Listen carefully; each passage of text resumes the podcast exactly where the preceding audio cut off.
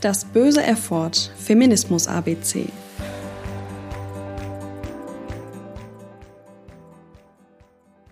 Rape Culture, zu Deutsch Vergewaltigungskultur, bezeichnet soziale Milieus, Gruppierungen oder Gesellschaften, in denen Vergewaltigungen oder andere Formen sexualisierter Gewalt verbreitet sind und weitgehend toleriert oder geduldet werden.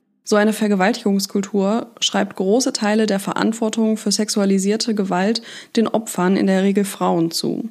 Ein typisches Argument ist dann, eine Frau habe aufgrund ihrer Kleidung oder ihrem Verhalten eine solche Tat provoziert.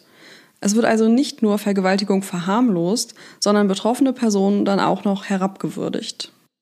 Bekannt geworden ist die Debatte rund um Rape Culture vor allem durch Konflikte an US-amerikanischen Unis aufgrund einer sehr hohen Anzahl von Sexualdelikten. Bei einer Umfrage von 2015 unter amerikanischen Studentinnen gaben 18,6 Prozent der Befragten an, während ihrer Zeit an der Universität Opfer einer Vergewaltigung oder einer versuchten Vergewaltigung geworden zu sein. Die Täter waren in den meisten Fällen Kommilitonen und Konsequenzen gab es für diese selten. Studentinnen protestieren dort mit der Parole Blame the System, not the Victim gegen sexualisierte Gewalt auf dem Campus.